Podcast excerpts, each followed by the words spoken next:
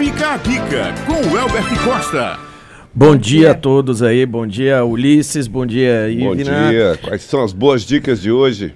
Olha só, hoje eu vim aqui com a, a ideia de deixar amplo, inclusive para quem estiver ouvindo aí, quiser ligar, quiser participar, ficar bem dinâmico, porque a proposta de hoje é trazer dicas de como você começar os estudos, né? Como você que já estuda manter os estudos de forma agradável e principalmente com aproveitamento de tempo, né? Eu tô aqui ao vivo também nas nossas redes sociais. Para você que quiser mandar aí alguma pergunta, alguma, alguma questão aí, eu vou estar aí falando sobre o que você quiser perguntar. Mas para começar, eu queria dizer que é o seguinte, muita gente, né, tem falado que ah, a minha vida tá difícil, tá complicado, só reclamando.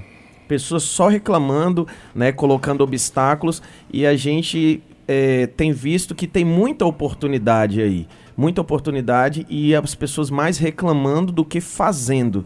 Então, os primeiros passos precisam ser dados. E tem muita gente que quer fazer com cargas altas, pesadas, já no começo e isso não funciona. O que, que eu sugiro? Né? Como é que eu começo hoje aqui o quadro, a sugestão? Faça com pequenas doses, mas faça todos os dias né? O que, que, é mais interessante, W? Eu estudar 60 minutos em uma semana, uma hora por semana, ou 10 minutos né, por dia? Você que está começando, se você conseguir estudar 10 minutos por dia, 15 minutos na segunda semana, 20 minutos e aumentando gradualmente, você vai ver que você talvez tenha mais resultado do que aquela pessoa que senta fica lá várias horas sentadas, mas essas horas não são produtivas, porque a pessoa fica desgastada, fica sem saco e fica reclamando porque ela não tem o hábito do estudo. Então comece com poucas né, horas, comece com minutos que sejam, mas vai aumentando, mas vai fazendo com que isso se torne o quê? Se torne um hábito, para que o seu próprio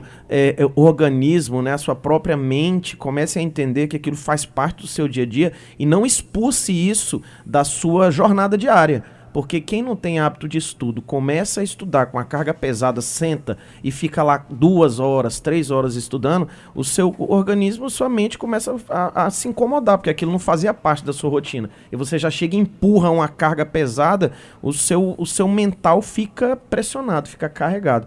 Então, para começar, comece lento, comece devagar, mas faça todos os dias. Essa aí seria a primeira. Eu, eu vou fazer uma pergunta aqui, como alguém que vai começar a estudar, que seria assim: nós temos aí os livros técnicos, né, esses livros de formação, principalmente de concurso, tem ali um, um, texto base, e aí depois vem uma série de perguntas diretas, perguntas e respostas, e a partir dali se faz um ficheiro e as pessoas estudam nessa linha. É, eu queria acrescentar: é possível você fazendo esse estudando nesse formato né, de, de, de observação da, das perguntas e respostas a partir de um contexto dado, mas acrescentar, por exemplo, alguma literatura que reforce aquilo que você está estudando de uma maneira mais ampla, até de uma maneira de ficção, por exemplo, um livro que trate de um determinado tema de história, mas que ele está embutido ali. Por exemplo, isso ajuda a descansar a mente sem desconectar daquilo que está, por exemplo, estudando. É, é, é, difícil achar, por exemplo, livros de exatas que trate de, de temas de, maneira, de uma maneira mais, mais ficcional, e mais, mas existe. Né? Você complementar esse tipo de informação, ao mesmo tempo descansa o cérebro, ou seja, dá, dá uma desconectada sem desligar efetivamente do estudo? Ótima questão aí, Ulisses. Olha só, é, o que você tem, tem visto hoje em dia é uma evolução do ensino da forma de aprender. Tanto que cursinhos preparatórios para concursos têm metodologias bem diferenciadas de, de escola, de faculdade, porque a metodologia ela é voltada para algo bem mais específico, né? uhum. né? Então o que, que acontece? A metodologia muda, né? E tem evoluído constantemente. Isso aí que você falou é o seguinte: é você transformar o estudo em algo mais interessante e fazer a complementação do seu estudo com algo que te chame a atenção. E eu costumo chamar isso de descanso ativo. Uhum. Eu, eu tô aqui em uma jornada de estudo de um determinado assunto.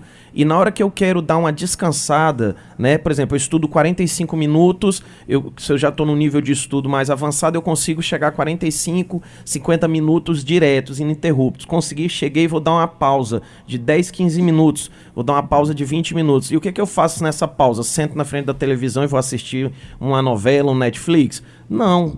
Não, se eu quero realmente passar no concurso público, eu tenho que estar tá focado no conhecimento, mas não de, tirando totalmente. Então, na hora do meu descanso, eu posso sim associar um livro né, que tenha uma, um ensinamento voltado para o lúdico, um livro de história que complemente, né, um vídeo no YouTube que venha complementar aquilo. Se eu estou falando de raciocínio lógico, eu posso ir para alguns tipos de quebra-cabeça, jogos que, que tenha relação com xadrez. Se eu estou falando de matérias que exijam ali uma memorização, eu vou ler um livro de memorização na hora do meu descanso. Então essa associação do conhecimento técnico com um, cara, um paralelo na hora do meu descanso faz com que inclusive minha mente entre naquele contexto, que ela fique hum. voltada para o quê? Até quando eu estou descansando, eu tenho vontade de estar tá lendo, de estar tá fazendo umas questões, de estar tá fazendo exercícios. Por exemplo, eu tenho alunos em, em, hoje de alta performance que o aluno vai para a praia para dar uma relaxada no final de semana, que tá tudo certo, não tem problema. Só que o aluno vai com um livro de, de questões debaixo do braço. Aí você fala, pô, tá ficando louco, enquanto tem gente sentado lá curtindo um som, a vibe, o cara tá curtindo questões. E tá tudo bem, porque para ele aquilo virou algo prazeroso, uhum. né? E eu faço uma analogia muito bacana nas salas de aula. Falando em sala de aula, aproveitando o ensejo para parabenizar todos os professores. Né? Ontem foi dia dos professores e, se tem relação com o concurso público, todo professor é, é, é uma chave né, nesse caminho aí. Então, parabéns a todos os professores que estão nos ouvindo aí. Eu, como professor de, de concurso público, de cursinho aí, tenho o prazer e a honra de ajudar vidas a serem transformadas pelo conhecimento.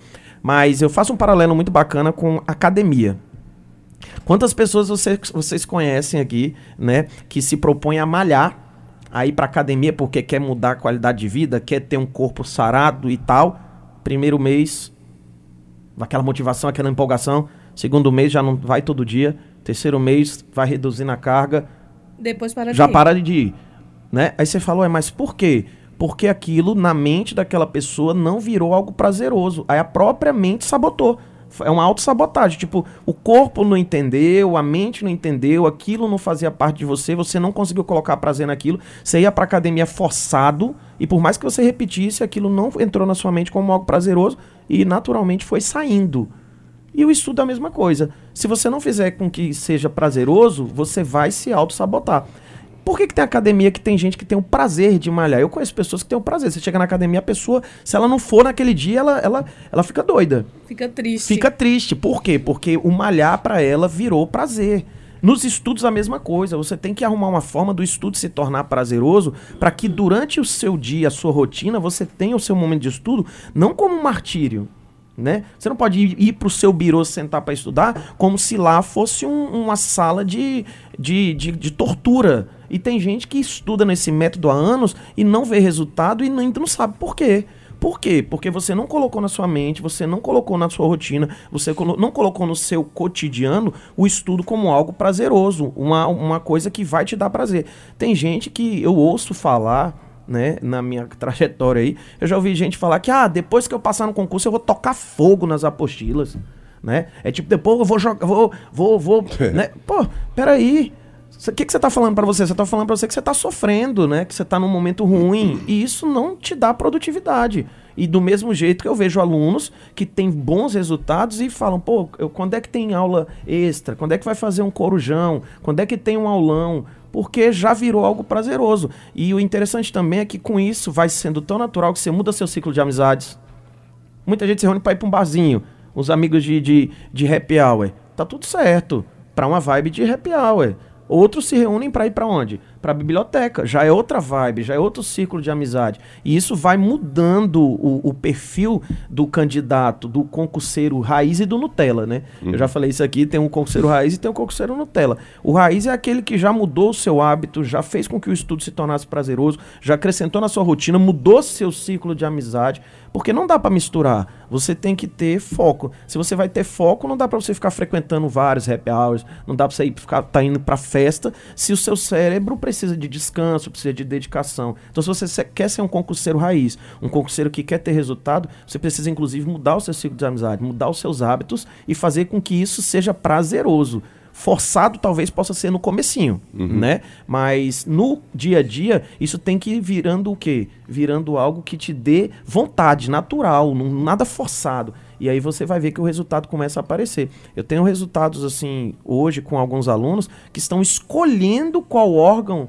né, vão trabalhar. Porque quando começa a passar no primeiro, passa no segundo, passa no terceiro, e aí vira, vira o quê? Vira um concurseiro profissional e sai pulando de órgão em órgão. É isso.